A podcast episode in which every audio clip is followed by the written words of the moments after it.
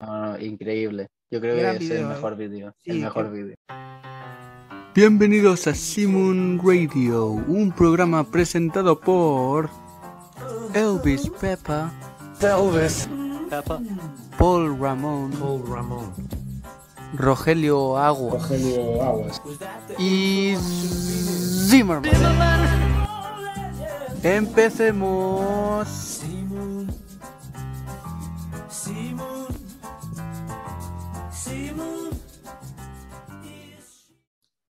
¿Qué tal? Muy buenas tardes, muy buenos días, muy buenas noches, según la hora en que estés viendo este video. Somos Simon Radio, una vez más. Hoy estoy con mi gran amigo Elvis Pepper. Eh, soy Rogelio Oh. Aguas. Hoy día, una vez más, creo que hemos, hemos estam- estamos haciendo un golpe de estado a los, a los que crearon el canal. Sí. Este, la vez pasada tuvimos una gran entrevista con los señores de Rock Críticos, estuve súper entretenida. Un saludo a ellos y los señores Paul Saludo. Ramón y Zimmerman. Les quiero mandar también un fuerte abrazo, espero estén bien. Creo que nos estamos adueñando del canal poco a poco. Sí, sí, sí, sí. Y el amigo Elvis Pepper, ¿cómo le va, amigo? ¿Qué tal? Hola, ¿qué tal, amigo Rogelio? Sí, a ver, yo creo que nos estamos adu- adueñando un poco, pero también te digo que somos los únicos miembros de Simon que han estado en todos los vídeos. Es verdad, es verdad, estamos desde el programa piloto, ¿no? Claro. Arrancamos somos- cinco personas y esto ahora quedan dos. Sí, sí, sí. Al final se va a quedar como el mismo King Crimson, sin Exacto. miembros. Exactamente. O, eh, bueno, ¿quién de los dos se queda? ¿Quién de los dos sería este Robert Fripp aquí? ah? Yo creo que por la pelada y los, y los anteojos. Ahí y, y por el fondo que tengo acá, que hoy día re- Claro. no- nos representa nuestros fondos de pantalla, al menos que vamos a tener por este momento. Claro. El yo tema. tengo, tengo los pelos de Michael Field. Exactamente, estás muy Mike Oldfield, yo estoy muy Robert Fripp. Eso- me da cuenta, ¡eh! Somos Mike Ojo, Oldfield, eh. Robert Fripp. Hoy día yo no soy Rogelio Aguas, soy Robert Roberto Fripp. Roberto, Roberto. No, pero ahora no tenemos que decir, cuando utilicemos la palabra este disco es flipante, debemos decir este disco es flipante. Exactamente, exactamente. Bueno, Norma. eh, maestro, diga usted, ¿de qué hablaremos hoy? Bueno, hoy vamos a hablar de uno de los mejores estilos ¿no? que ha tenido el rock, o al menos de los más eh, queridos, Totalmente. que compartimos tanto el amigo Rogelio barra Robert Fripp como yo. Compartimos y es el, es el rock progresivo. Un aplauso. Un aplauso para el- la majestuosidad del rock progresivo hecha, he- he- hecha, hecha vida. La verdad es que La, majestuosidad. sí, la verdad es que es una mezcla de todo, ¿no? Un, poco de rock, de rock, bueno, en- dentro del rock, el jazz, eh, la música, la música jazz, eh, la música sinfónica, el rock orquestado, todo me parece que tiene eh, una especie de, influencia de música intelectual, vamos a decirlo, ¿no? Sí. Sí, sí, totalmente. O sea, es, es una música, el rock progresivo, muy elaborada, con, con un sentido muy determinado, aunque siempre que escuchas rock progresivo, eh, puede parecer, ¿no? Las canciones, bueno, siempre que alguien piensa en rock progresivo, piensa en canciones de 20 minutos. Ujú. Pero no tiene, no tiene por qué ser así, las canciones son muy trabajadas, están muy bien elaboradas. Em, siempre encuentras algo nuevo en las canciones de rock progresivo, porque es, o sea, por- es una de esas cosas por las que el rock progresivo ha sido uno de los temas más escuchados, más amados, porque es, no es una sola cosa el rock progresivo, es, son muchos sonidos, muchos ritmos, eh, rompe los esquemas de la música, rompe, lo rompe todo, fue un parteaguas. Sí, es verdad, sí, eh, hay un antes y un después. Me parece que dentro de los discos que podría, dar- o se me viene a la cabeza ahorita, de repente puede haber sido Sgt. Pepper, uno de los padres del rock progresivo, sin saber que, que estaban haciendo progresivo, creo yo. Claro. O después, este, siempre, bueno, el- vamos a los padres que creo que son los Beatles, ¿no? Por ahí que de repente el álbum blanco, el mismo Abbey Road, eh, las bandas psicodélicas de esa época, ¿no es cierto? Y bueno, de hecho podríamos mencionar a los temas A Day in the Life y I Want You So Heavy como los primeros temas Totalmente. de rock progresivo. Totalmente, sobre todo Day in the Life, que tiene varias, varios segmentos. ¿no? Claro. Es Como que tiene el segmento A, el segmento B, ese revoltijo de, de instrumentos que está ahí, ¿no? Otra de las primeras bandas. La incorporación, perdón, eh, la incorporación también de que decíamos del rock progresivo, de sonidos extraños, Exacto. pero que encajan bien. Exacto, están bien utilizados, están bien us- usados. el- la, la genialidad de los músicos este, y de los productores definitivamente se dan, se dan a, a- saltan a la vista, ¿no? Al saltan al oído, en este caso. Este, una de las primeras bandas es Procol Harum. No sé si conoce usted, señor Pepper, la banda Procol Harum. Con el tema clásico. que no, pero cuéntenos algo. El clásico tema es, con su blanca palidez, ¿no? A, a Whiter Shade of Pale, que empieza con el teclado. Ah, tan, claro, claro, claro. Ahora la gente lo, lo- lo confunde un poco con, con una balada, pero la verdad es que yo lo encuentro muy progresiva esa canción. No, sí, sí. No, y, a- y además, o sea, es una canción, A Winter Shade of Pale, que o sea, es, es muy recordada dentro del, del segmento progresivo. Ujú. O sea, la gente cuando... Yo me encuentro con, con muchos amigos siempre y hemos estado hablando de rock progresivo y siempre tiene que salir, eh, primero de todo, la, la- la canción esta. Ibas a decir la mm, canción. Eh, Adelante, este es Simon Radio, este ya es nuestra canción, eh, nues- nuestro hogar, nuestro hogar, maestro, ya podemos hablar como queramos. Exacto. Los otros En dos creo que ya se fueron, quiera. Ya, ya no vienen ya. los- los- Nos es- dejaron. y de ahí creo que viene también otro parteaguas, hablando de aguas y hablando de Rogelios. yo- tenemos memorabilia en mano, nosotros hemos venido. Tenemos memorabilia. Este, quiero empezar hablando de uno en particular que es este acá. Uh, uh, Hombre, uh, uh. lo Piper at the todo. Gates of Dawn, yo creo que aquí es donde empezó todo también. Es, es bueno, es, es- es psicodélico, todavía no propiamente progresivo, pero Mm. tiene grandes canciones, tiene grandes temas. Eh, Bueno, Astro- el- Astronomy Dominae, está este, Sí. o, o Interstellar Overdrive. Interstellar Overdrive, que sí que podríamos decir que es a lo mejor la más progresiva. Sí, la más progresiva y la más psicodélica también, porque es, es un revoltijo de sonidos, de Claro. improvisación y de mucho Mm. ácido lisérgico. ¿Influye en, la, en, en esta etapa el consumo de drogas, señor Pepper? ¿Qué opina usted? Claro. Hombre, yo creo, yo creo que tiene una gran influencia. Sí, los alucinógenos y esto de expandir la mente y, era parte de la época y todo esto, ¿no? Hombre, sí, sí, porque además, o sea, como se ha comentado muchas veces, la, o sea, el consumo del LSD, ¿no? Las drogas que se consumían en esos, en esos tiempos, en esa época, o sea, era para em, romper barreras, ¿no? Crear, o sea, no sé cómo llamarlo, como traspasar, ¿no? Un poco las... Claro, no las- estar, en, en- no estar conscientes, Lucio, y ver qué cosa pasaba estando en otro estado de conciencia, digamos, ¿no?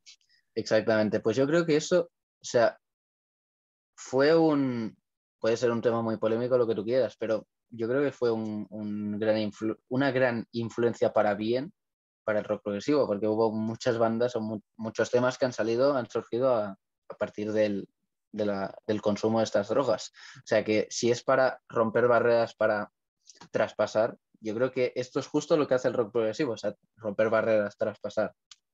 O sea que, en definitiva, Muy aparte, pero siempre la música queda, ¿no? Porque los músicos, ah, eh, justamente casualmente, hay un documental que se llama Prog Rock, eh, lo recomiendo mucho, está en YouTube, que ellos hablan, ¿no? Que este, eh, los músicos que murieron de drogas o los que se, se pasaron de vueltas, decimos acá en Perú, eh, y, se, y, se, y se murieron o fu- se fueron como Jimmy, o como Janis o como Morrison, era gente que no se dedicaba al progre. La gente que se dedicaba netamente al progre, bueno, salvo eh, a excepciones como Sid Barrett, eh, era gente muy sana, ¿no? Muy estudiosos. Se dedicaban a Claro. estudiar el instrumento, como decíamos al principio, eh, había mucho virtuosismo en su, en su música y no había espacio a la, a la juerga, no había espacio al, al, al, digamos, al, al, al consumo, al exceso, ¿no? Eran músicos Claro. muy, muy pegados a la, a la partitura, digamos. Claro. Pero yo creo también que el rock progresivo, o sea, marcó un punto de, o sea, de cambiar literalmente una vida, porque hubo muchos grupos que, o sea, como, como has contado, o sea, eran metidos en un tema, o sea, pero muy diferente. En un tema no me refiero a de tema de, de canción, me refiero a de tema de, de estilo. Claro, Están sí. buscando un estilo muy diferente, y entonces llega el rock progresivo y mete ahí un golpe en la puerta y dicen, pues vamos a cambiarlo todo y hubo mucha gente que dijo, hostia, pues esto está bien, vamos vamos a probarlo y... O sea, hay muchos grupos que han cambiado a partir del pro- progresivo, se ha cambiado el rumbo de, de la carrera. Como Sí, sí, sí. Pink Floyd. El caso es de Pink Floyd y quiero cerrar un poquito esto de Pink Floyd. Bueno, vamos a retomar obviamente Pink Floyd Mm. con este, este disco que ya lo he nombrado antes aquí en el programa. Como decía, Alguna vez. como me decías hace rato, me decías, no se nota que te gusta porque también lo tengo en cassette. Acá está. Yo lo tengo en vinilo, pero lo tengo por ahí. A mí me faltaría el vinilo porque esto fue lo primero que llegó a mis manos de Pink Floyd, que fue este acá. Bueno, yo que como soy el all wave del Simon Radio, soy el viejo, soy el tío de los muchachos, yo. eh, para los que no saben, para la gente joven que esto dicen, ¿qué, qué carajo es esto? Esto es un cassette. Una vaca, creo. Esto es una vaca, claro, esto es una vaca. Pero esto es un cassette, señores, venía así. Eh, Se nota aquí que lo he escuchado a morir y además es pirata. Así que No, esto era una regrabación, sido una apología a la piratería aquí en Simon Radio. Pero bueno, era, la piratería. Es, es parte del espíritu, copiar y compartir con los amigos, ¿no es cierto? Entonces, esto es Pink Floyd. Y este, pues, me parece. Imagínate, sí, imagínate, Alonso, a ti, a ti que te gusta, que te gusta en, si te gusta en cassette, imagínate en vinilo disfrutar Atom Her Mother Suite. No, es impresionante, sí. No, alguna vez lo escuché en vinilo. Tengo, tengo este, amigos que tienen vinilos y nos reunimos a escuchar. De hecho que sí, pero la experiencia eh, eh, analógica, vamos a decirlo, este, Mm. es, es insuperable. ¿eh? Y, qui- aquí quiero Claro. citar otra banda que no es progresiva, pero hizo un, un ápice, de repente puso la semilla para lo que fue después el rock sinfónico y que aquí hemos hablado y en uno de los programas más discutidos, que es este Sí, acá, sí. este disco, que me lo, me lo, me lo malbaratearon, me lo, me lo golpearon Sabía otro- por dónde ibas a salir. el otro día y aquí le quiero hacer el reclamo público. Y yo quiero hacer, yo quiero dar una disculpa a este disco. El Tommy, señores. eh, Tommy tiene pasajes muy sinfónicos, son eh, canciones que tienen que ver con una historia. hay- eh, estamos hablando de, de- de rock sinfónico, de rock progresivo y de. ¿Cómo se le dice? Este, este- este- Ópera rock. ópera rock también, exacto. No, no, pero hay, una, Mm. hay, un, hay un nombre que le dicen conceptual.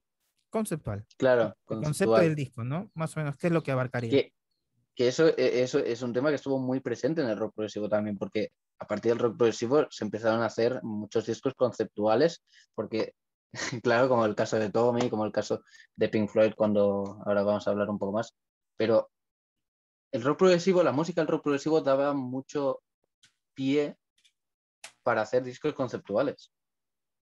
Sí, de hecho, es, es bueno, eh, básicamente ese es lo, lo que una vez yo, yo escogí- este, escuché música progresiva gracias a un amigo hace muchos, muchísimos, tie- muchísimos años. Justamente creo que el rock progresivo eh, fue en el año 99, no, 2000, que, que escuché a Tom Model y todo esto.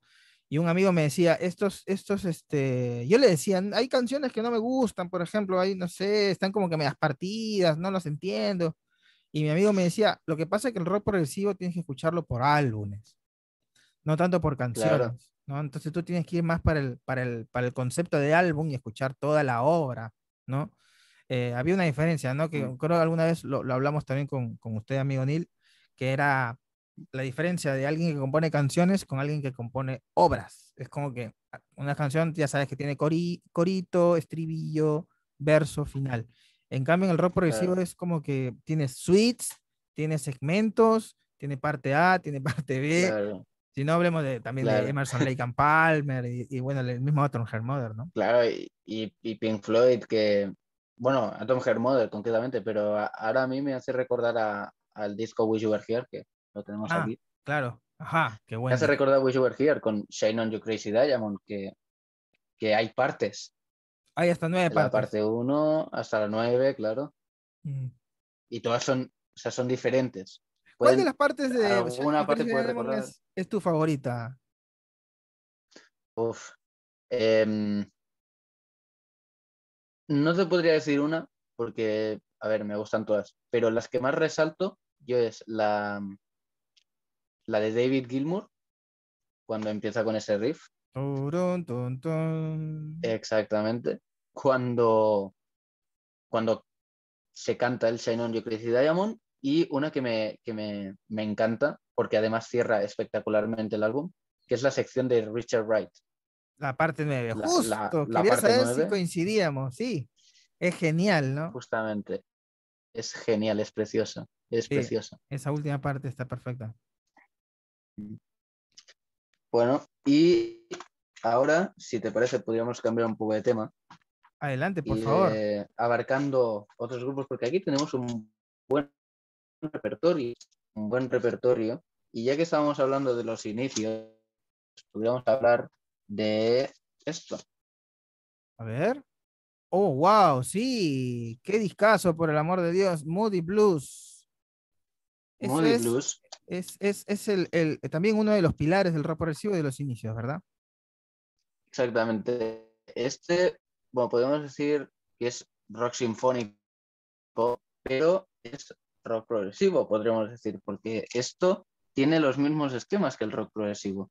Este disco, em, bueno, es de 67, pero o sea, influenció a muchos grupos de rock progresivo y tiene canciones, bueno, es que de hecho todas las canciones, porque es un, por empezar es un disco conceptual, Eh, tiene varias partes. Es verdad. Eh, cada canción tiene varias partes, o sea, no es una canción que vaya con un mismo ritmo. Es progresivo porque la canción va progresando, tiene varios ritmos, tiene varias melodías y la canción se va desarrollando. Así que bueno, ya, bueno y además ya hemos, ya hemos eh, manifestado nuestra total admiración hasta, hacia ese, este disco. Es una Nos maravilla. parece muy bueno. Sí, sí, sí, sí. Yo tenía, como hace rato te comentaba, tenía la, la, la, la impresión de que participaba Danny Lane, el futuro compañero de Wings. de Exacto, Maca. sí, sí, sí. Pero Sí, porque hay tenía un vocalista canciones- bastante parecido. Con la voz parecida. Claro, claro. Yo de hecho, yo sabía que Danny Lane había participado en Modi Blues, pero que lo había dejado. Digo, pues a lo mejor Danny Lane grabó este disco y luego se fue con Wings.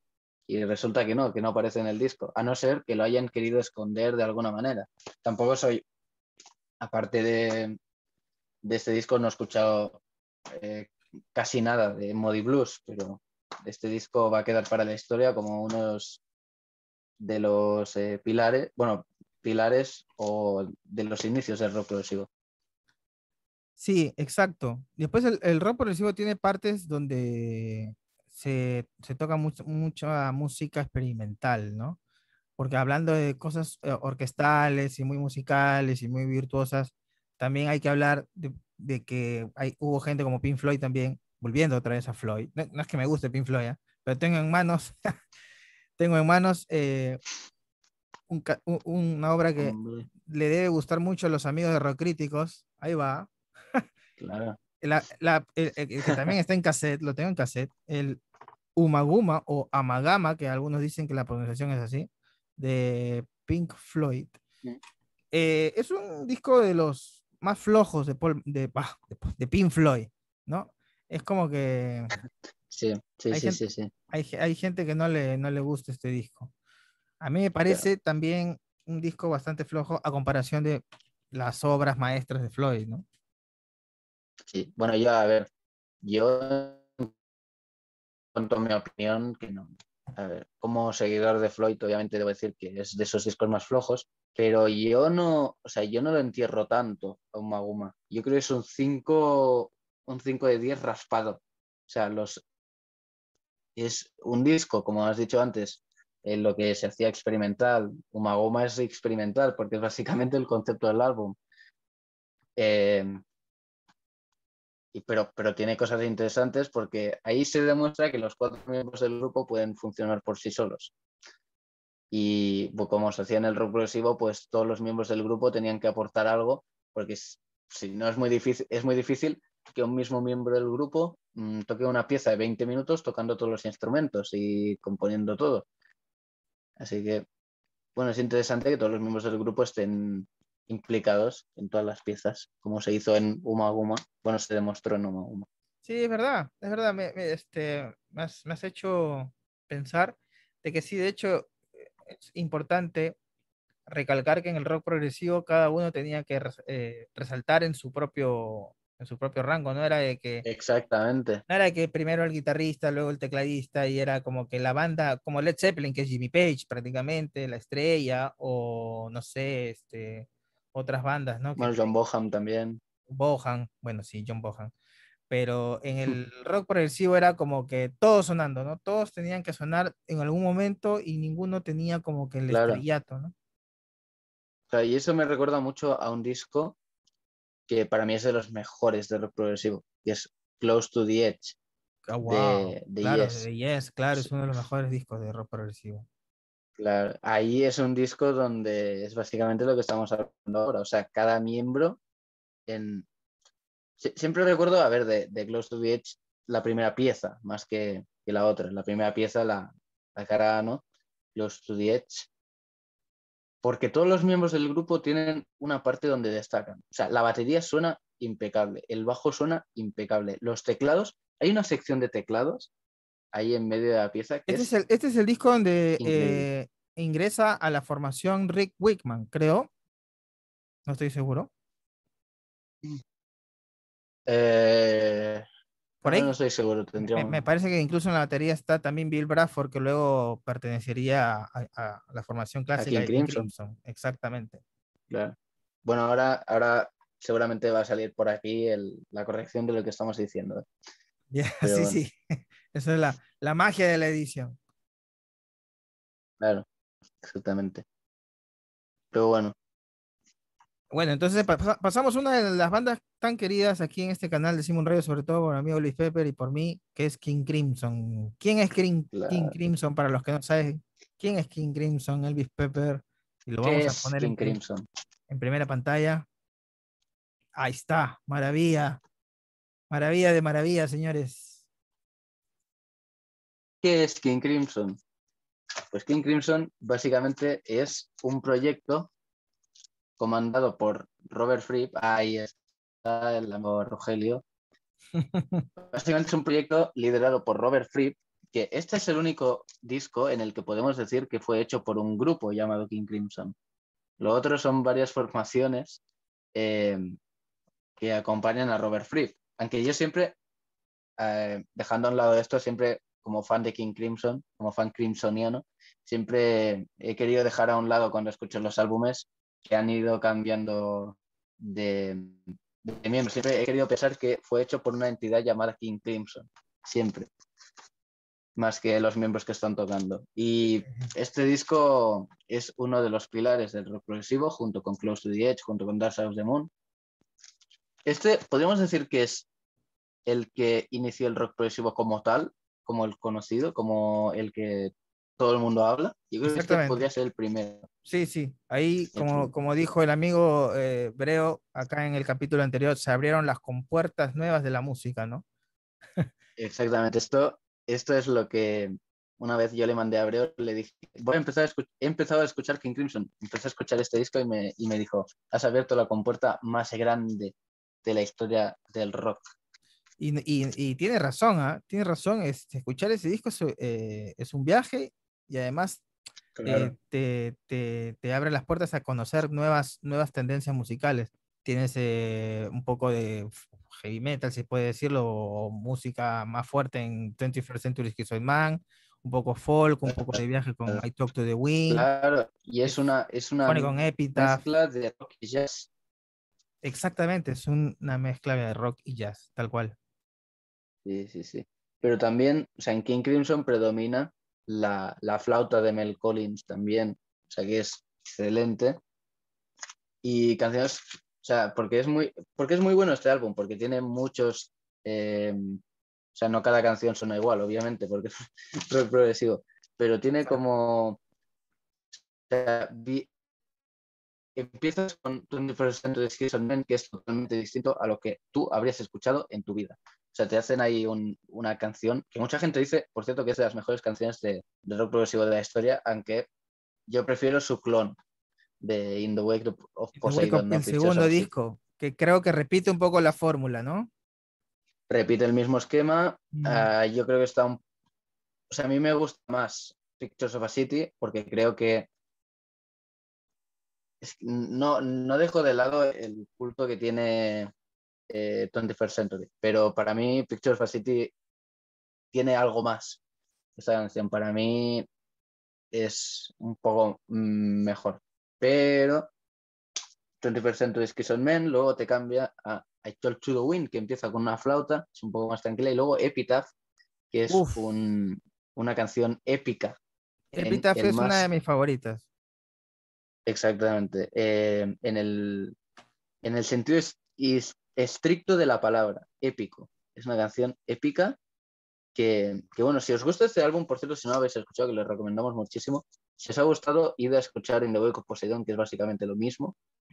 Y para mí, yo debo decir que empiezas a comparar cada canción, empiezas con Pictures of a City o 21st Century, Cadence and- and Cascade o Church to the Wind o Epitaph in the Wake of Poseidon, y yo no te sé decir cuál es mejor, ¿eh? ¿Y qué, y- qué onda No con a Cadence, and Cascade?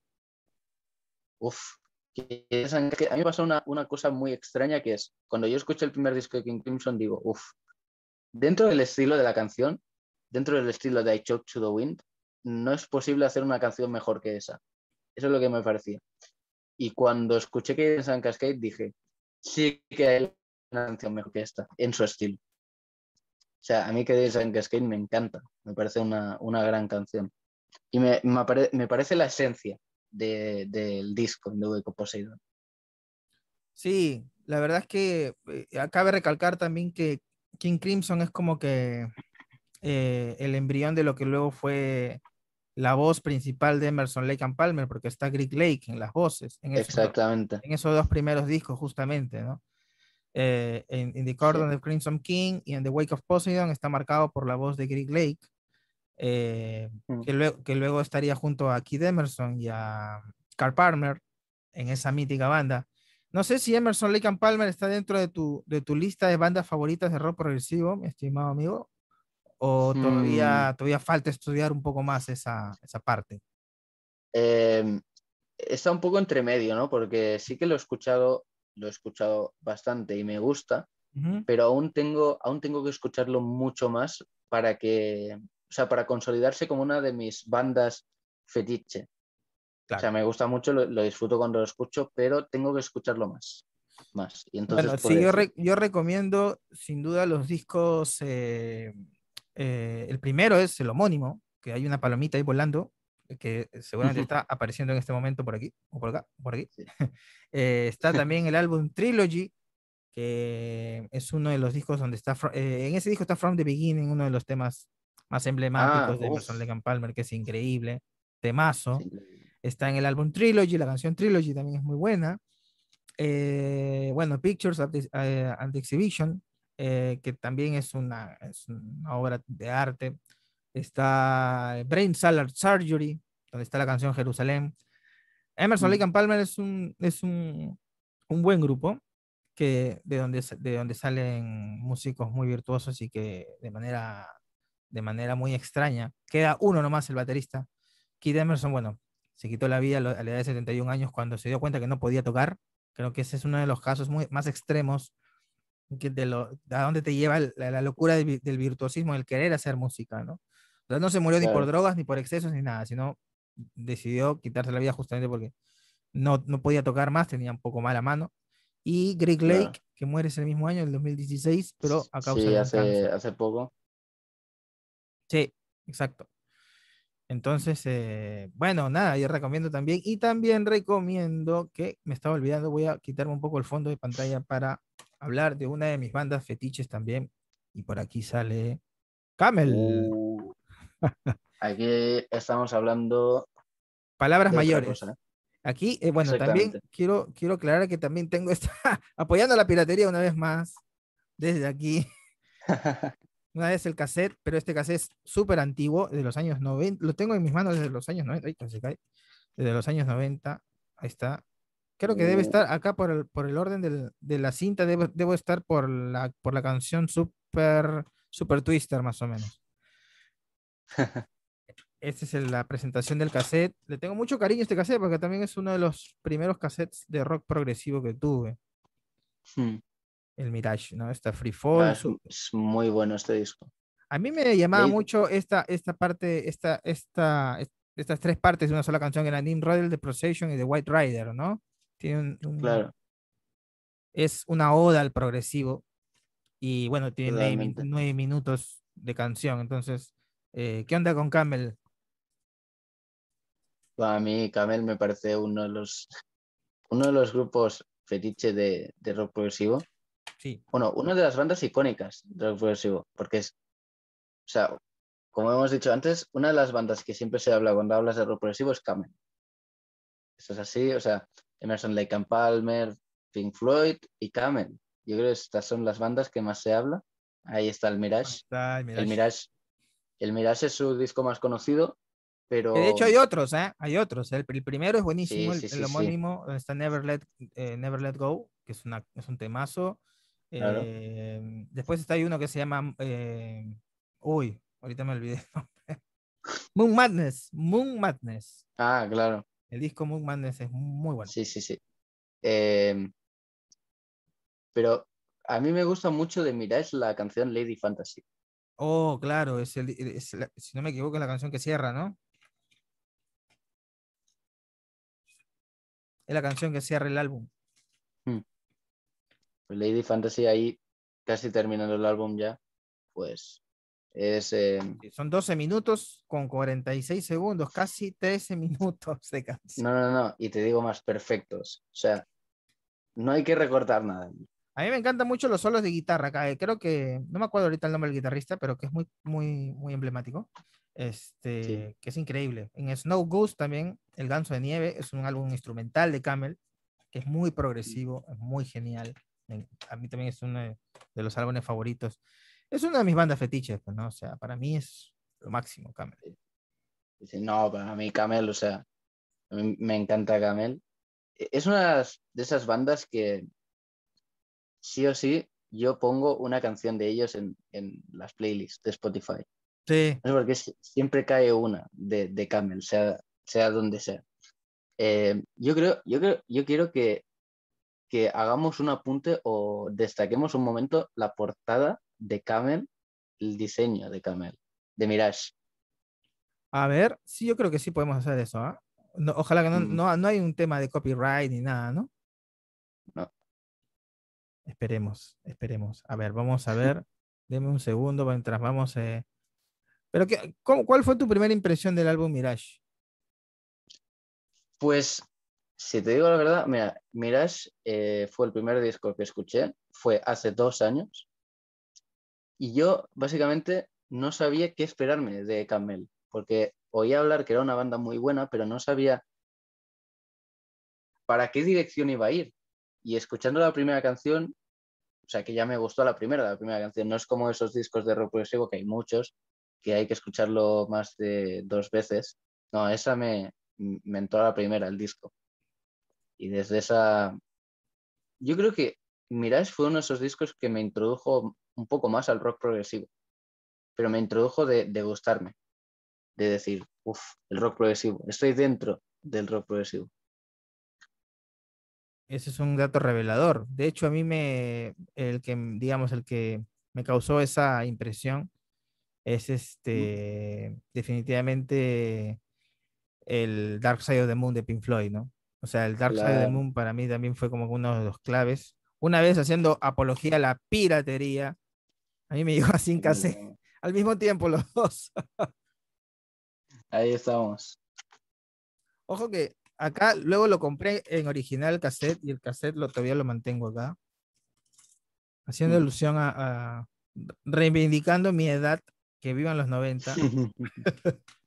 Así se que, pero bueno, sí. eh, a ver, tenemos algo, un poquito de lo que es el, el Mirage. Vamos a ver si podemos compartir pantalla. Ahí va. Sí. Haci- haciendo ahí. alusión a la cajetilla de cigarros, ¿no? Exacto.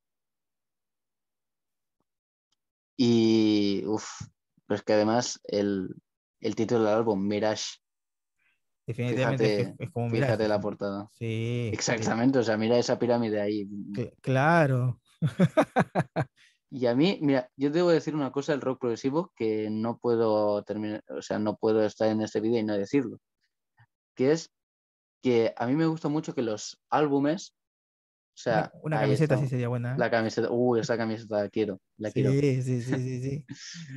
Eh, que a mí me gusta mucho que, lo, que los discos, o sea, la música, represente lo que, lo que es la portada. O sea, que, la- que el, que el disco tenga una buena portada y que la música represente la portada. Yo creo que Mirage es una de esas portadas buenas.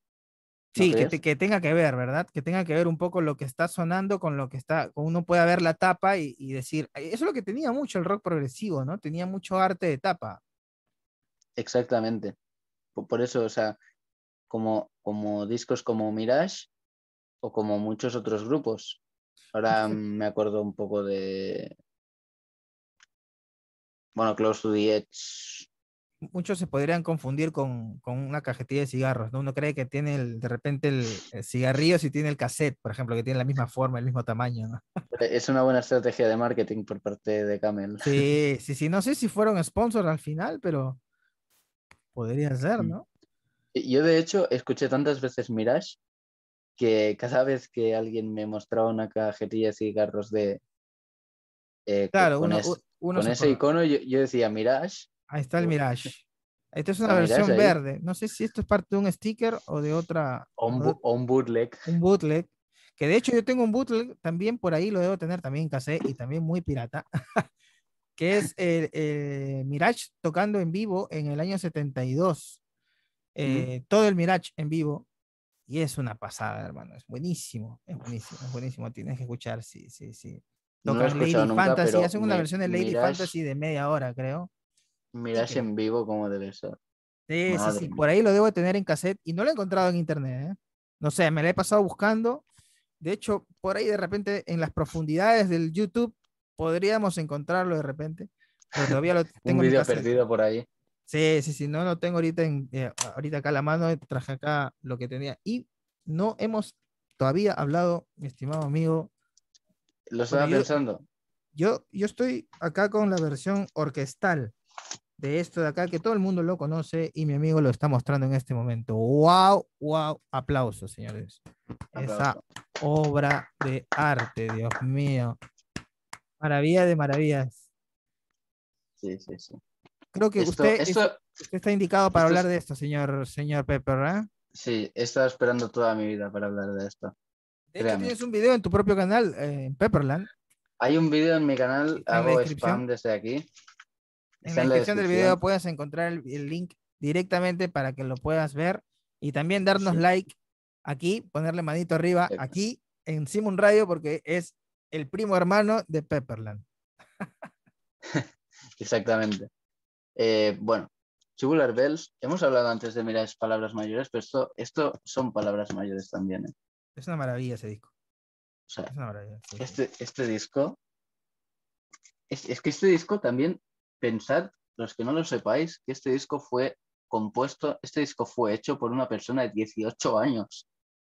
Una persona de 18 años. Mira tú, mira si por ahí tenemos un Nilsson 1, Ojo, eh, eh. también de alguien que conozco que tiene 18 años y que puede, puede tener una obra como la de Michael.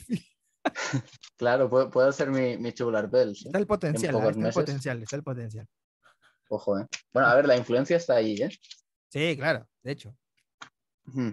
Eh, pero bueno, aquí podéis verlo. Ahí está. A ver, vamos, vamos en primera, en primera. Sí. Ahí va. que Michael Field, o sea, todos estos, no sé si se va a ver muy bien, si no voy a cambiar el, Sí, la sí, sí, sí se ve, sí se ve, sí se ve. Pero todos esos instrumentos que veis aquí y aquí, todos esos instrumentos son tocados por el mismísimo Mike Oldfield. Ah, estamos en- Todos, ante un genio, absolutamente todos. multiinstrumentista. Un genio de la música, además, em, yo, yo no sé si lo has visto, eh, ya te voy a mandar el enlace, si no, y lo voy a dejar en la descripción. Hay un documental que hizo la BBC de Mike Oldfield, donde cuenta, cuenta básicamente los inicios de Mike Oldfield en la música y, de, y habla de Tubular Bell, de cómo se grabó. Eh, hay algún fragmento en mi vídeo de YouTube de ese documental y básicamente pues es impresionante. Hay mucha historia detrás de este disco. Este, es que este disco es increíble. O sea, es que no puedo, no Sí. puedo dejar de destacar lo increíble que es porque Se nota, se nota que te gusta. Bueno, que es Sí. increíble. La verdad es que lo tengo también en cassette y también en pirata, pero en, esta, en este momento en la mano no, porque no le quiero faltar el respeto a Michael. porque, este, de hecho, el, el, el compact que lo tengo acá, que es la versión orquestal también, ¿no? pero de hecho es el álbum que, que todo el mundo tiene que escuchar en algún momento, ¿no? Ah, o sea, eso es un poco como que lo digo medio en broma, medio en serio. Eh, yo creo que cada persona en el planeta Tierra tiene que pasar por grandes obras, grandes libros, grandes óperas, y esta es una de esas una de grandes obras del rock. Y yo creo que Mike Oldfield merece todos mis respetos, porque es... Bueno, hablemos un poco del disco, ¿no? Abre con, con el ti ti ti ti ah, el famoso... Abre, el famoso pianito con... que lo coge el exorcista. A ver, usted es autorizado en este tema, señor Pepper. Sí, eh, bueno, primero de todo hay que mencionar cómo se escogió la música del exorcista, eh, el exorcista es, eh, bueno, el director estaba buscando música para su, para su, para el inicio, ¿no? O para la banda sonora. no encontró, no encontró nada. No sé si no encontró nada o es que se perdió o pasó algo con esas cintas. Y entonces, Creo que él ya tenía una banda ya escrita y cuando escucha a Mike Oldfield dice, wow, no, esta es. Y- claro, Y, lo que él tenía Lo- grabado ya lo, lo- claro, pero lo, lo que pasó realmente con el exorcista es que querían encontrar música. Y entonces ahí el productor de la película tenía algunos discos por ahí, vio la portada de Tubular Bells y dijo, pues es una buena portada. Lo cogió solo por, por el impacto, ¿no? De la portada dijo, voy a coger este disco, lo puso y dijo, esto va perfecto. Claro, porque Y- es una campana ahí tubular en el cielo, ¿no? Es increíble, porque es una Claro, campana o sea, tubular volando. ahí Miren esto. Ahí lo vemos. Claro, que bueno, que la historia cuenta, ¿no? Que, que Michael Field estaba jugueteando con, con esto, ¿no? Con, un- con una campana tubular y al final se, se, se torció, quedando así. Y, es el símbolo, y, este, ícono de, de la carrera completa prácticamente de Mike Oldfield. O sea, lo llaman a él a tocar a cualquier Sí, lado. sí, y sí. incluso en las Olimpiadas del 2012 eh, tocó. ¿no? Tocó es- este, parte del Tubular Bells. Sí. No, y en cada canción, en cada concierto que toca tiene que tocar Tubular Bells. O sea, Mm. esto ya es, es, es su sello de, de- de identidad.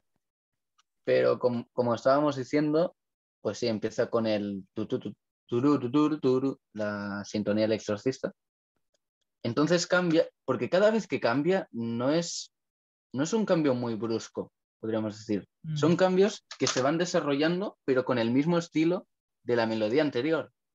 Y se va desarrollando. progresiones, que se le dicen, ¿no? es propiamente progresivo. Claro, es una progresión, pero mejor conseguida que cualquier otro álbum. Porque aquí sigues con la misma melodía, sigues con la misma melodía y de repente te va cambiando con.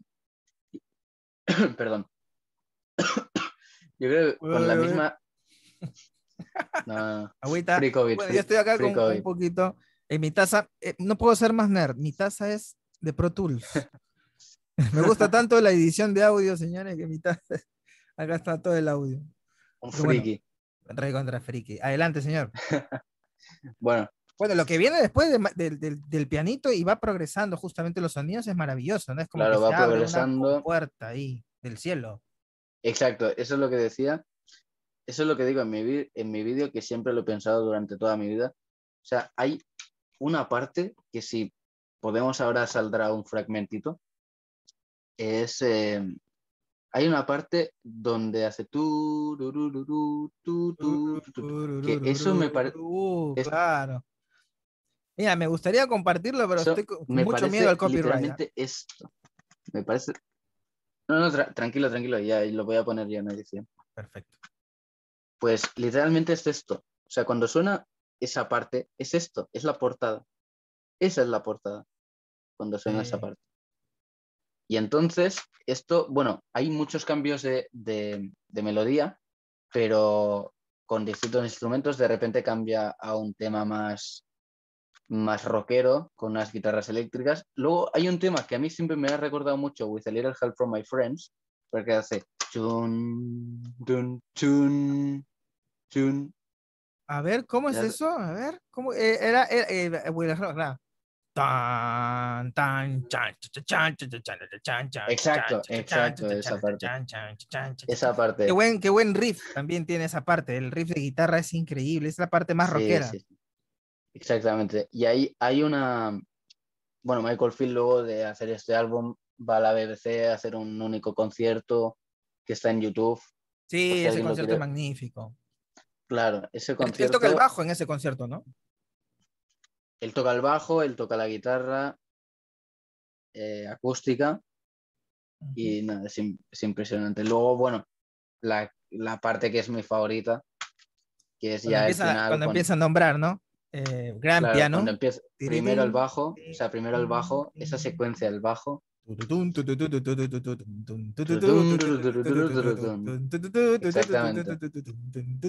exactamente. Esa- Eso de ahí dura un montón, es algo de 3, 4 minutos, Sí, te- sí, sí, sí. donde te ya te pone una, un, como una, un, un colchón, una sabanita, ¿no? Bueno, sobre esto vamos a, vamos a construir. Es como una especie de Exactamente. arquitecto musical, ¿no? Empieza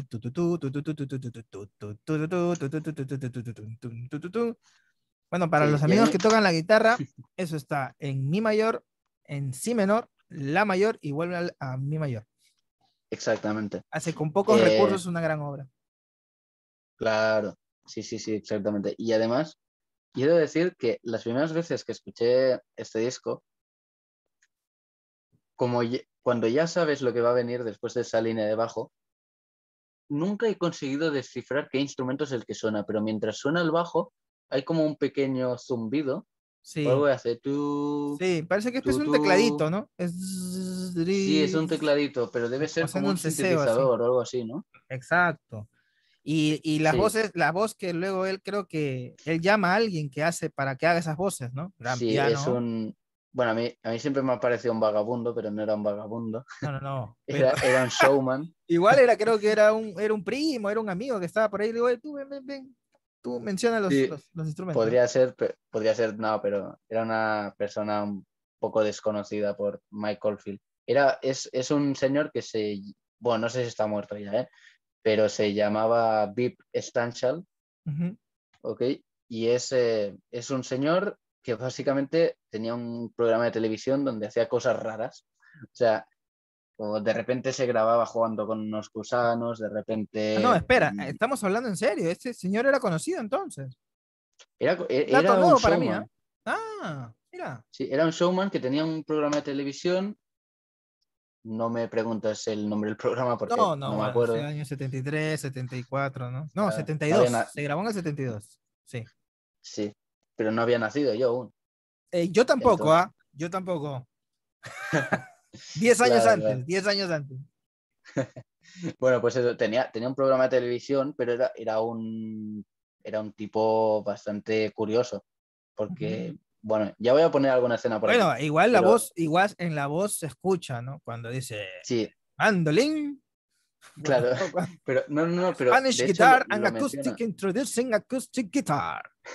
Exactamente, pero de hecho lo, lo menciona en el documental de Michael Field, porque ese señor era conocido ahí y, y el productor, el productor eh, dijo, no, esto no va a funcionar de ninguna manera, porque era un tipo que en el disco suena bien, o sea, suena una buena voz, ¿no? Mm. Pero, pero él era, o sea, era un tipo que tenía una voz de, ah, a grand piano, ¿sabes? Como, como el típico viejo que grita por la mañana por el balcón. Claro, hace recordar un poco a Dark Side of the Moon, ¿no?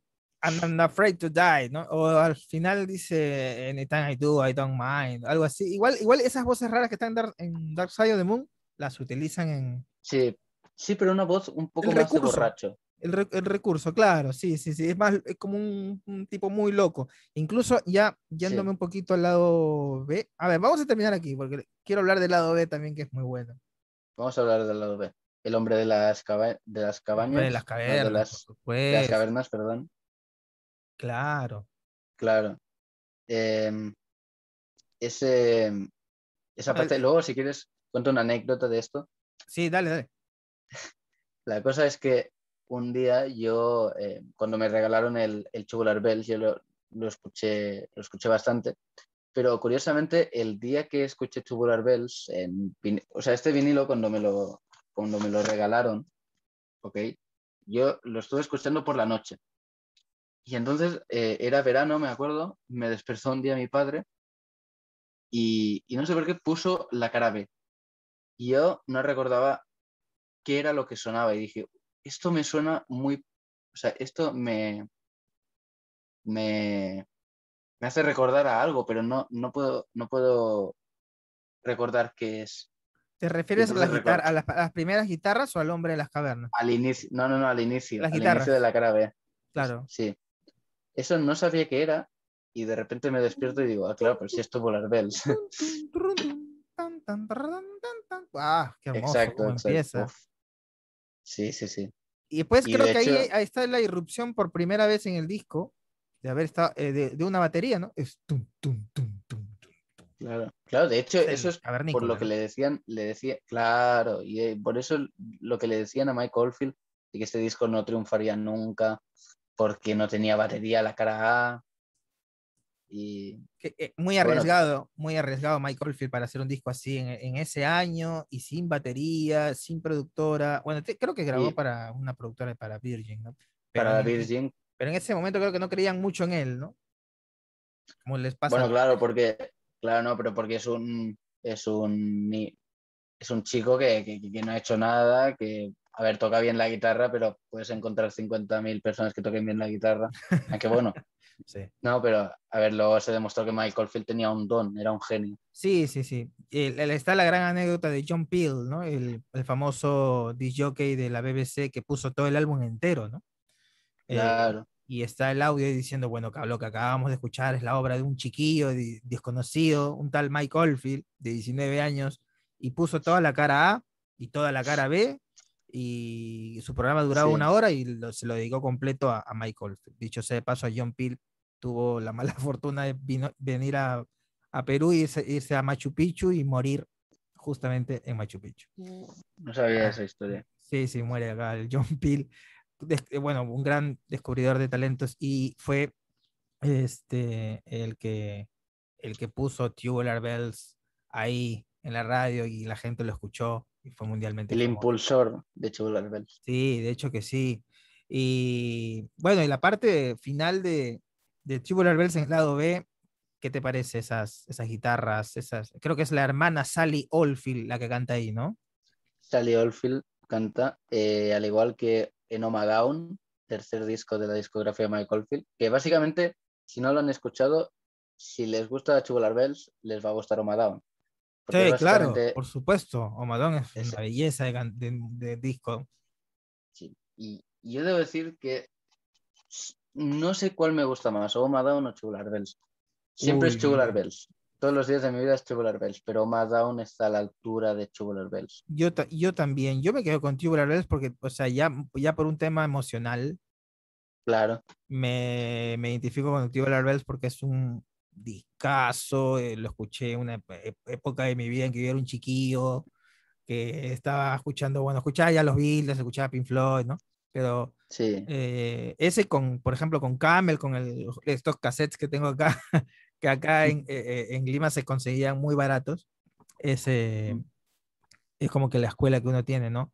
No había internet, no había YouTube, no había Spotify, los discos eh, eran caros, entonces un chiquillo de casi 20 años, 19, 18 como yo, compraba cassettes piratas como este de acá, que costaba más o menos el equivalente a un dólar, y se lo llevaba a la casa y esto, mi imaginación pues volaba totalmente, ¿no? Entonces, este, bueno, y eso yo me imagino que, que al comprar debía ser la, la maldita felicidad, ¿no? No, era increíble, hermano, era increíble. Yo en esa época yo vivía, no vivía en Lima, vivía en una provincia al norte del Perú llamada Chiclayo, me fui por temas de trabajo y este no llegaba ese material, no habían tiendas de cassettes de esa música, encontrabas otro tipo de música un poco más comercial, un poco más contemporánea a la época. Yo ya era un bicho raro en el año 2000, 2001, que escuchaba música de los 70 entonces la gente escuchaba en esa época, pues estaban muy de moda otras, otras, otras músicas, otro, era otra época.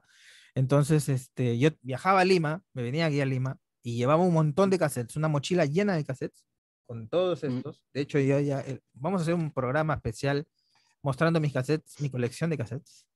Entonces Sí. yo llevaba un montón de estos a- allá a la ciudad donde yo estaba y Y nada, era la maldita felicidad, como tú bien dices, amigo. Qué bueno que me Sí, entiendas. y estaba alrededor de tu edad, más o menos. Tenía tu edad, chiquilla, tenía tu edad. Me- Yo cuando tenía tu edad. Yo cuando tenía tu edad, exactamente.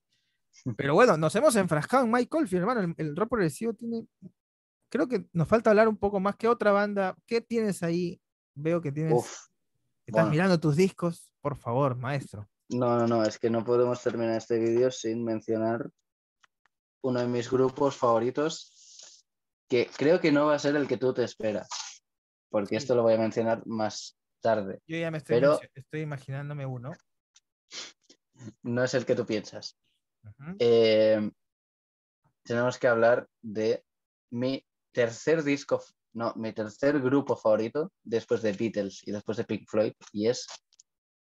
Oh, por Dios. No, me estoy imaginando otro. Me estoy imaginando Genesis, pero Supertramp. Sí, es que lo sabía. Eh, te leí lo- me te imaginé leí la Genesis porque de hecho también es otra de mis bandas favoritas, Genesis.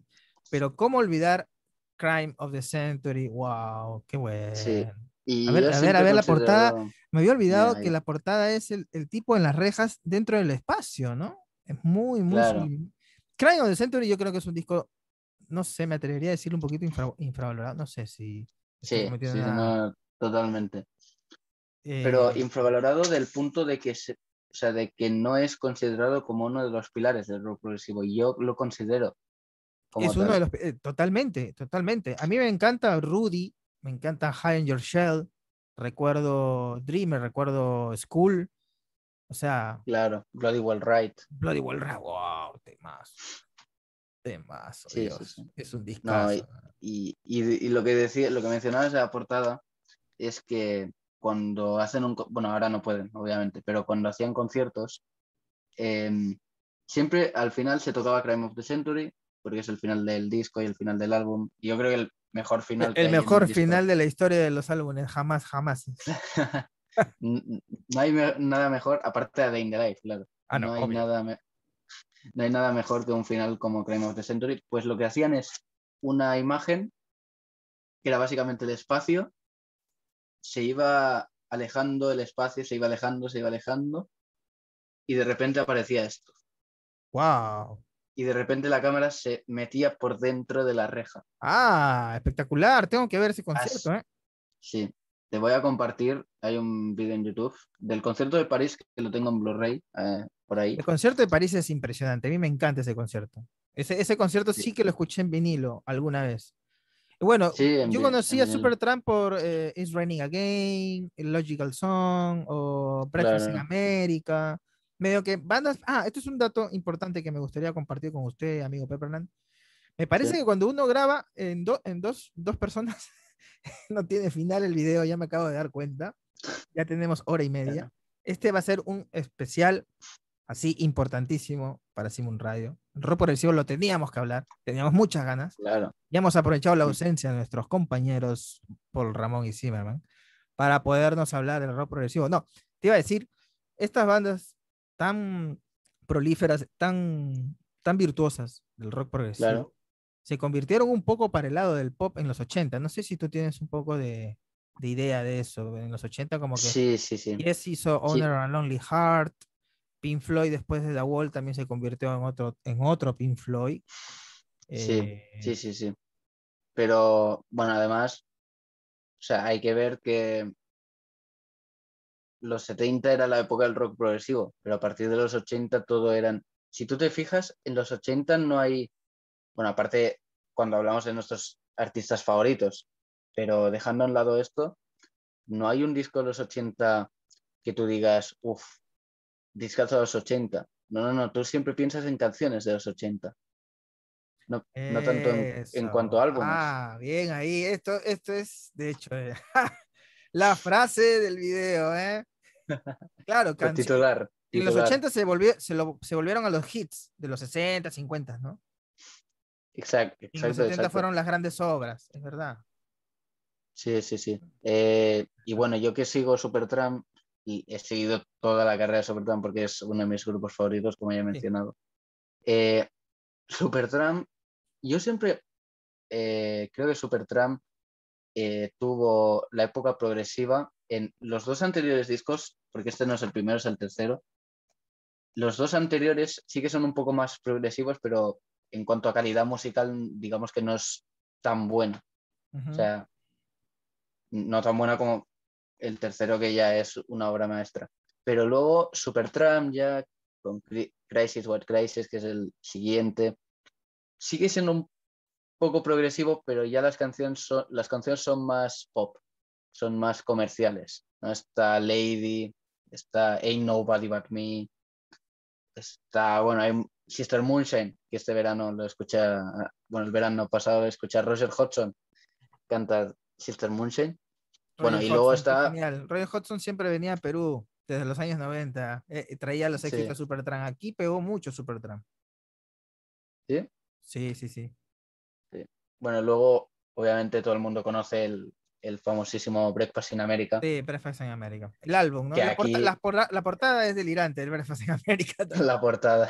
Sí. No, no, no, pero el, pero el disco, o sea, el disco sigue teniendo cosas progresivas, Supertramp, pero ya no es lo mismo. O sea, son Ah. canciones pop alargadas. Exactamente. can- canciones no tan conocidas, a lo mejor, porque de, de Breakfast in America este, Goodbye Stranger, por ejemplo, Goodbye Stranger tiene una parte muy progresiva que es el guagua de la canción al final. Claro. Goodbye Exactamente. Stranger, Buena canción. Claro, hay- pero ahí te das cuenta ya que las canciones ya son muy pop en Supertramp, porque es- empiezas con The Logical Song, Goodbye Stranger, Breakfast in America, sí. em, Oh Darling. Y bueno, Check the Long Way Home, podríamos discutir si es comercial o no, pero sí que fue un éxito. Give a little bit. A mí me gusta Sí, mucho bueno, Give a pero Little Bit. Give a Little Bit es uno de mis temas favoritos, pero es del anterior Sí, álbum. A mí me encanta Give a 94. Little Bit. La toco siempre en la guitarra. Es, es, Es buenísima. Sí. Aunque mire, no sé, por ahí me, me- me atrevo a, a cometer una injuria o sea, una pequeña blasfemia. Crime of the of the Century Lance. puede tener unas pinceladas de pop en Dreamer y en School. Hmm. Sí, yo creo que Con el perdón de Roger sí. Hodgson, ¿ah? Si me estás viendo, Roger, sí, sí. Un saludo, Roger, si nos estás viendo. un saludo para Roger Hodgson. Está invitado Sí, no. Cuando, claro, cuando guste. cuando guste. Pero yo, yo veo yo veo más a pop, canciones como Dreamer Sí, Dreamer sí. y Bloody, sí, Y y Bloody Bloody Right, Right, es verdad. Bloody Well Right, Es no verdad. tanto como School, porque School yo lo veo muy progresiva, ¿eh? O sea, no lo veo tan El solo del piano quieres es el final probablemente y los, y los alargues solo- en el medio, ¿no? Los alargues en el medio. Eso es. Sí, de los, ru- de los Cuando- ruidos del- del- del- de la escuela, propiamente dicho. Claro, y cuando Roger Hodgson empieza con el. Que eso en el, en el directo de, de París se nota muy bien que Roger Hodgson empieza. "Shh, shh", Mm, sí, Ahí, mientras suena la guitarra, mientras suena el saxo de, uf, de John Helliwell, que es otro gran Oh, miembro de Supertramp. sí, es increíble. quiero terminar el video, brother, porque quiero ir a escuchar ese disco ahorita. Sí, Te sí, dejo sí, hablando pues vamos. Ah, man, nah. Es, es que es un discazo, es que es- el, rock progresivo despierta ciertas pasiones también. No, no, no, no es música de nerds, señores. Que quede aquí, Claro, por favor. no que el rock progresivo es como lo que hemos dicho, aquí vamos a cerrar el círculo. O sea, es como hemos dicho al principio, el pro- rock progresivo no es una sola cosa. Sí, sí, sí. Ah, Es un abanico Vecino. enorme de, de- de- de- O sea, no traicionas nunca al rock progresivo porque siempre está. Hay una, hay una parte donde si quieres meter de repente música celta, está la música celta. Quieres poner. Claro, música como en de el, en Sudamérica, el pues caso ahí. de en el caso de Mike Oldfield, que El utiliza es- música está celta en discos claro. como Madown. Y ahorita que, que hablo de música celta, nos estábamos olvidando de una de las bandas muy importantes que es Jethro Tull o Jethro Tull, que de Uh. hecho hay discos increíbles. eh, lo mencionábamos eh, antes de Bueno, vamos el a vídeo, el Thing as vamos a Brick a- es uno de nuestros favoritos de la casa. Yo, ya- yo ya tengo el disco acá detrás de mí y el señor Aquí aquí, Pepper, lo tiene en las manos. Qué discazo, Thing as a Brick. Qué discazo. ¿Puedo decir una cosa polémica? Por favor. Bueno, no, no es polémica, pero debo decir que, que este disco me lo compré sin saber nada del disco, sin saber nada del grupo. Me lo compré porque me gustó la portada. Claro, tú dijiste, bueno, voy a leer el diario un rato. Claro, te- tenía ganas de leer ese día y dije, venga, me lo compro. De hecho, es una. Es, ¿qué, qué dice él? Él- él dice Tinga Sabri, que bueno, late extra. Parece que es un niño eh, que le está, está recibiendo una, un- una premiación por algún profesor, me parece. Sí, puede ser. ¿Tú- ¿Tú, has visto eh, en la película, no sé si lo habrán traducido de otra manera, pero la película Atrapado en el Tiempo, El Día de la Marmota?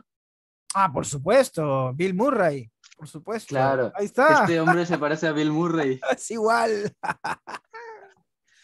Claro, no, pero es una, es, has dado, eh, oh, qué emocionante va a ser este video, ahorita voy a llorar. Es una de mis películas favoritas en la historia del mundo mundial, es una película increíble, El Día de la Marmota, la recomiendo, ¿eh? Para que le guste el cine, las películas, una persona que queda atrapada en el mismo día, el Día de la Sí. Marmota, el Hong Kong's Day, que está en, eh, digamos, en, en inglés, Sí, ¿no? todo el mundo lo ha entendido.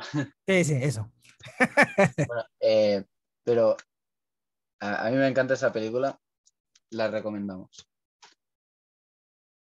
Pero Sí, sí, hay que decir, de él mismo también. ¿no? sí, sí, sí. Sí, no, no Eh, había dado pero- cuenta que ahí está Bill Murray en la portada y. Pero hay que decir, hay que decir que esto no es un niño, es una niña. Bueno, tampoco que de lejos. aquí pone, la niña sí que es la al costado, ¿no? La de blanco, que está mirándolo con cara de como que de envidia, ¿no? El premio debió ser mío. no, aquí, aquí cuando vas a visitar a tu padre al trabajo y tienes que hacer una foto. sí, exacto. No, mira, aquí lo, lo traduzco, lo que él pone. El Sí. primer premio eh, será ahora presentado eh, Runner Up. No sé qué quiere, querrá decir. Segura, a ver, lo primero que se me viene a la cabeza es algo de atletismo, atletismo pero Runner Up Mary Whiteyard, eh, de 12 años, por su essay on Christian Ethnic, bueno, en étnicas cristianas, ¿no? Ah, él murió para salvar a los niños chicos. ¿Mm? Pues bueno, ahí queda el titular. Bueno, ahí está, ahí lo vemos. Te- te- pero yo me imagino, o sea, porque yo sé que este disco fue hecho como broma. Porque el mismo grupo Jetro Azul dijo, vamos a hacer una broma. Ojalá todas las bromas fueran así, ¿no? Ojalá todas las bromas fueran así, porque hay bromas que son aberrantes, ¿ah? claro. Sí, mejor ni hablar. Pero yo me estoy imaginando, yo, yo quiero, quiero pensar que la portada de este disco la hicieron pensando bien la noticia. Entendiéndose y decir, bueno, vamos a escoger una buena noticia que no sea que no sea lo primero, a ver, puede ser como a Day in the Life, ¿no? Lo primero que encontremos va a ser Claro. lo que vamos a sacar. No, bueno, hay, y hay va- aquí- hay varias aquí- canciones que van. Ah, sí, eso es lo que te iba a decir. Ahí está. La contratapa también es eh, interes- Es como abrir el diario directamente y, y- y ver el, el desarrollo de las noticias. de hecho, vamos a abrirlo. Huele bien. Sí, ese olor a vinilo es muy bueno. Bueno, ya, ya hubiese sido la caña que lo hubieran hecho con olor a periódico, olor a papel de. con olor a tinta. A ver, mira, aquí, aquí tenemos el, el vinilo. Oh, Dios. Que están, es el disco más, más este, largo del mundo, ¿no? O sea, de la historia. Creo que tiene el tema que dura una hora, que está partido en dos. Sí, bueno, esto me hace recordar a un disco de Michael Field que se llama Amarok, que también lo recomiendo mucho porque sin Sí, contar son su 60 versión minutos de música interrumpida también. Que, Sí, no sé, es, es uno de que mis ya se hizo en la época del CD. Claro, pues básicamente, a ver, yo recomiendo si alguien se lo quiere comprar, comprarse en CD, porque en vinilo te lo corta en dos. Sí, sí, sí, Pero, sí, exactamente. básicamente son 60 minutos de música, como decía mi amigo, mi amigo Rogelio. eh, son 60 minutos de música sin parar. Eh, Sí. y esto me parece impresionante. Bueno, genios como Mike Oldfield, como Ian Anderson de Jethro Tull, justamente, son Mm. estos genios que no paraban de hacer música, no paraban de hacer música e, e hilaban ese- eso- esas ideas, ¿no? De composición, las hilaban. A mí me recuerdan muchos estos compositores, mucho a los músicos clásicos, ¿no? A Bach, a Beethoven, a, todo, a Wagner, Claro. que tienen esas Sí, sí, influencias. sí. De hecho, eso es como que la esa música clásica puesta aquí en el, en el rock. Podríamos decir que es música clásica progresiva. Música clásica progresiva. Tal cual, tal cual. Bueno, no me quiero ir acá con el Island, otro disco No impresionante. podemos olvidarnos. de King Crimson. Hemos hablado de todo. eh, también quiero mencionar, hacer menciones honrosas a álbumes como eh, los discos de Genesis, todos, en la época Peter Gabriel, al menos el Todos. 3, el 3 Pass, que me parece que de repente, aunque sea lo vemos un ratito ahí, aunque mis favoritos son de, ahí está, este es el primer disco de, de Genesis progresivo, porque en su discografía es el segundo, creo, ¿no? Sí, y además, bueno, tiene la historia esta, no, no sé si la sabes, de esta raya. A ver, a ver, la historia, la historia, la historia, por favor. La historia es que, bueno, si tú ves la portada, es una portada magnífica, ¿no? Es muy buena. Sí, increíble. Pues lo que pasó es que, la, claro, la portada estaba ahí encima, ¿no? En el papel o en el cuadro, en lo que le hicieran. Y lo que pasó es que alguien sin querer eh, cogió un, un algo, ¿no? Un pincel o algo, y sin querer Ah, hizo esa así. raya es, claro, ya vi. hizo así sin querer. Y para unirlo, ¿cuál fue la maravillosa idea de, de Génesis? Que la raya siguiera hasta un cuchillo que hace reminiscencia del The tema de Knife. Knife. Claro que sí. Excelente. Excelente, excelente. Mira, eso, lo pas- eso me pasa por comprar piratas cassettes. No Claro. tengo la... es que eso me encanta del rock progresivo, ¿sabes por qué?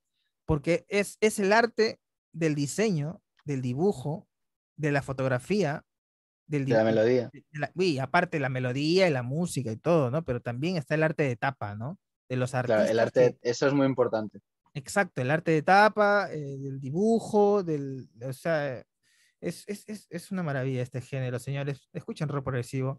Este ha sido uno de los programas que más he disfrutado, amigo Elvis Pepper. ¿ah? Sí, digo lo mismo. Hemos hablado de rock progresivo. Recomiendo definitivamente la primera etapa de Genesis. Me encanta Foxtrot. Yo creo que Foxtrot es uno de los mejores Uf. discos de Genesis. Sí, sí, sí, Supper sí, sí, Ready, la canción de media hora, señores, o de 26 minutos, diga. Yo redondeando, vamos a decir media hora, porque, y, y no te aburres en la media hora en ningún momento, porque eh, son pasajes musicales increíbles. Yo tuve la suerte, tuve la suerte de conocer a Steve Hackett y hablar con Steve Hackett cuando vino a dictar una, una charla sobre producción musical aquí en Lima. Y es un tipo muy sencillo, se sentó, conversó con mu- mucha gente, bueno, los que estudiamos audio nos, nos reunimos ahí, fue una charla magistral y yo estaba pues como ver al, al mismísimo Dios, ¿no? Y ahí Claro. también, este, claro, eh, Selling England by the Pound, Nursery Crime, que tiene la joya, la obra maestra de Musical Box, tiene For, Claro. For Absent Friends, que me encanta, tiene Seven Stones, tiene The Return on the High and Week, puede ser, Uf. que Sí, es sí, sí. increíble, es increíble. eh, está este, uf, esta, la- Y- ¿qué- ¿cuál es la canción que cierra en este disco que es increíble? ¿Por, por qué razón se me ha volado la cabeza A ahora mí mismo? también, la tengo pero nublada, pero es... Oh, por Dios. A ver, voy a recurrir, voy a No, tener no, que no puede a- ser esto, ¿eh? No, puede ser, esto. no puede ser lo que acaba de pasar ahorita. Cosas que ocurren en vivo, señores. en la edición. Esto va para Instagram, creo. ¿eh? Sí, sí. Bueno, ah, mientras lo buscamos también debo decir un disco de Genesis que me gusta mucho, que este fue, eh, fue recomendado por un amigo mío eh, de seis años de edad que tenía en ese momento, que de hecho él fue quien, quien, me, quien me dijo que escuchara Genesis y de ahí me gustó Genesis. Y el, es el disco. Invisible Touch. Eso ya era con, con Phil Collins, ¿verdad? Con Phil bueno, sí que es verdad que a partir de aquí, bueno, Genesis sigue siendo un poco progresivo, pero ya va un poco más a la a lo pop. Porque a mí me suena muy pop, ¿no? Canciones como Land of Confusion. Pero, pero en cuanto a álbum, a mí me gusta. Yo disfruto. Muy bien, señores. Ha sido un placer hablar de rock progresivo. Se nos ha ido la hora. Va a ser un video larguísimo, así que véanlo todo. Si han llegado hasta aquí, los felicito. Es porque les ha gustado. Y bueno, últimas palabras, señor Pepper. Estamos cerrando ya. Bueno, pues en definitiva, como hemos empezado este vídeo, pues escuchen rock progresivo. Rock progresivo no es una sola cosa. Mm, Si no les gusta un disco de rock progresivo, pues váyanse a otro, porque no va a ser lo mismo. El arte de la portada, como hemos comentado, las melodías, todo es increíble. Es un mundo que cuando entras, cuando entras bien, cuando ya estás dentro ya no puedes salir. Estamos de acuerdo, ¿no? Sí, totalmente, totalmente. Entras a ese mundo, eh, estás metidísimo en la música, la música te lleva a la otra, porque está, en hila- eh, eh, está muy hilada la música. Las historias, y pues si sabes un poco más de inglés, te enganchas, o si no te consigues la traducción en algún lado, te enganchas. Claro. Y es un mundo que, que no tiene salida, que no tiene regreso, pero es muy, muy bueno. Muy adictivo también. claro, Bueno. claro, y ya La canción era Fountain of Salmasis, para cerrar. eso es. Qué belleza de Mm, canción. Es, es para, es darse una colleja. ¿eh? bueno, Bueno. y ahora pa- para ir cerrando ya, debo decir que eh, solo recomendar unas pocas líneas. Recomendar este disco de Alan Parsons Project, que fue Uh, uno de los, uno de los primeros can- uno de los primeros discos que yo escuché de rock progresivo y que me fascinaron desde la primera vez que lo oí. Con esto termino mi habladuría. No, en por este favor, video. adelante. El- Es el primer video en que siento que no hablé mucho, pero igual hablé bastante, porque lo he compartido con, con el amigo Elvis Pepper. Ya saben, entren al canal Pepperland. Eh, Sgt. Pepperland, perdón. Sgt. Perdón, Pepper. perdón. Hoy hemos hablado con el corazón. Hoy día hemos hablado con el corazón, con la emoción, hemos hablado de todos los discos de rock progresivo, nos hemos enclaustrado en, en, en mucho- en muchos discos, pero es la emoción, sabrán ustedes entender. Y me gustaría decir gracias en nombre del grupo y nosotros mismos, y espero hayamos pasado la audición.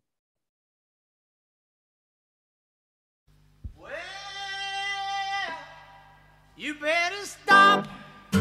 You don't know where she came from. Take her back, Jack. You never know where she's been. In between, you better stop. You don't know where she came from.